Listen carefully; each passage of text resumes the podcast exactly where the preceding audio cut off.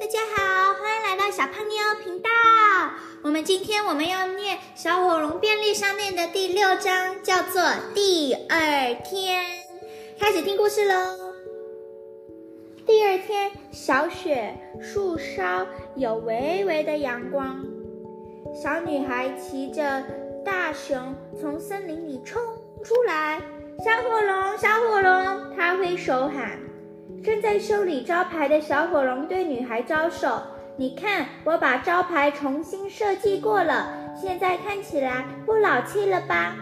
本来阴森森的污迹老店招牌，现在换成了朝气蓬勃的魔女与龙魔女与龙便利商店招牌，好多了。”小女孩骑着大熊跑过来：“你刚刚去哪里？”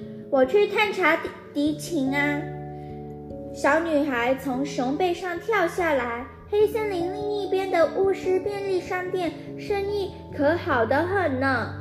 怎么会？那边不下雪吗？也下呀。不过那巫师很厉害的。小女孩比手画脚说：“她在电台上打广告，和白雪公主合作结盟，而且好会用魔法。”夏天卖不完的冰棒，它施了魔法以后就变成暖烘烘的热冰棒，一下子就被抢购一空。不过暖烘烘只是幻觉，大家吃了冰棒都跑到雪地里乘凉，感冒以后又得去向巫师买感冒糖浆，真有一套。也难怪你生意会不好，生意都被他抢光了。女孩一边帮大熊刷毛，一边说。人家巫师店里的东西都施了魔法，你们巫婆店里的东西为什么不用魔法？小火龙耸耸肩。阿婆说，魔法虽然很有效，但是都有副作用。巫婆心地不错嘛，还会为顾客着想。女孩说，我爸做生意最重要的就是要有一颗真心，会替顾客，会替顾客着想。你爸，嗯，我爸也有经营一店一点小生意，每天都跟我唠叨他那套生意经，说是以后非要交棒给我不可，烦都烦死了。他都说些什么？小火龙问。你想听吗？女孩从口袋里掏出笔记本，捧着念。老爸生意经第一条，赚钱之前先真心替别人着想，想想别人需要什么，想想自己可以给别人什么。你愈能替别人着想，你就赚得愈多。小火龙眼睛里有一个大问号。比方说，想想看，你们这个王国最需要什么？王子和骑士们最需要的是什么？女孩解释说。我们这个国家最需要的东西呢？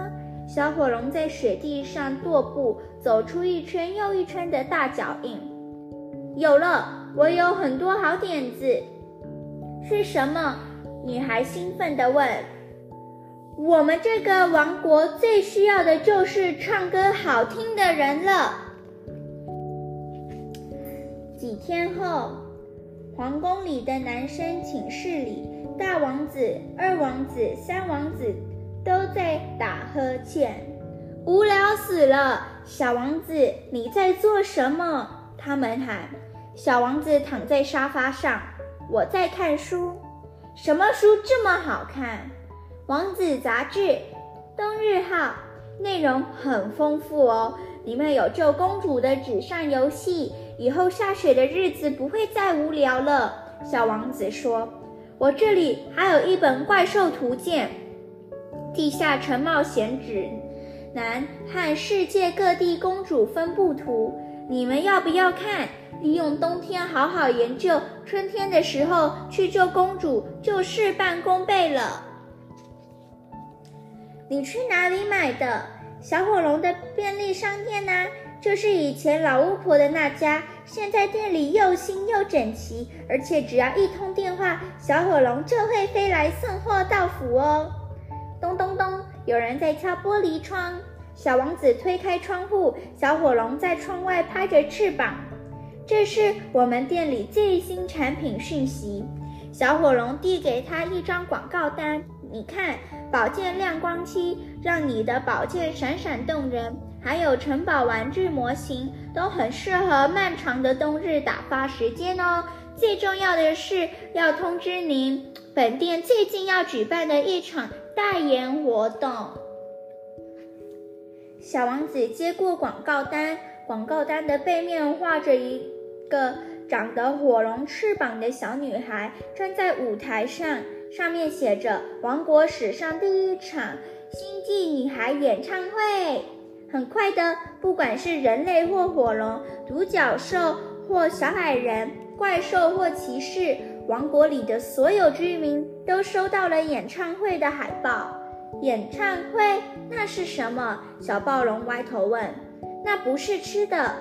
暴龙妈妈耐心解释给他听：森林北方的雪山上出现小火龙用尾巴写出来的数字，大大的数字每天倒数五、四、三、二。在数字变成一的那天晚上，火龙妈妈和火龙爸爸躺在床上睡不着。孩子的爸，你真的不担心吗？你是说小火龙最近认识的那个怪、那个怪丫头吗？嗯，那个自称是从外星球来的女孩，说话颠三倒四，买东西不付钱，还很喜欢美乃滋。我看过他那玩具似的火箭，上面还有四个轮子，怎么可能飞得起来？小火龙该不会被他骗了吧？算了，年轻人就让他去尝试吧。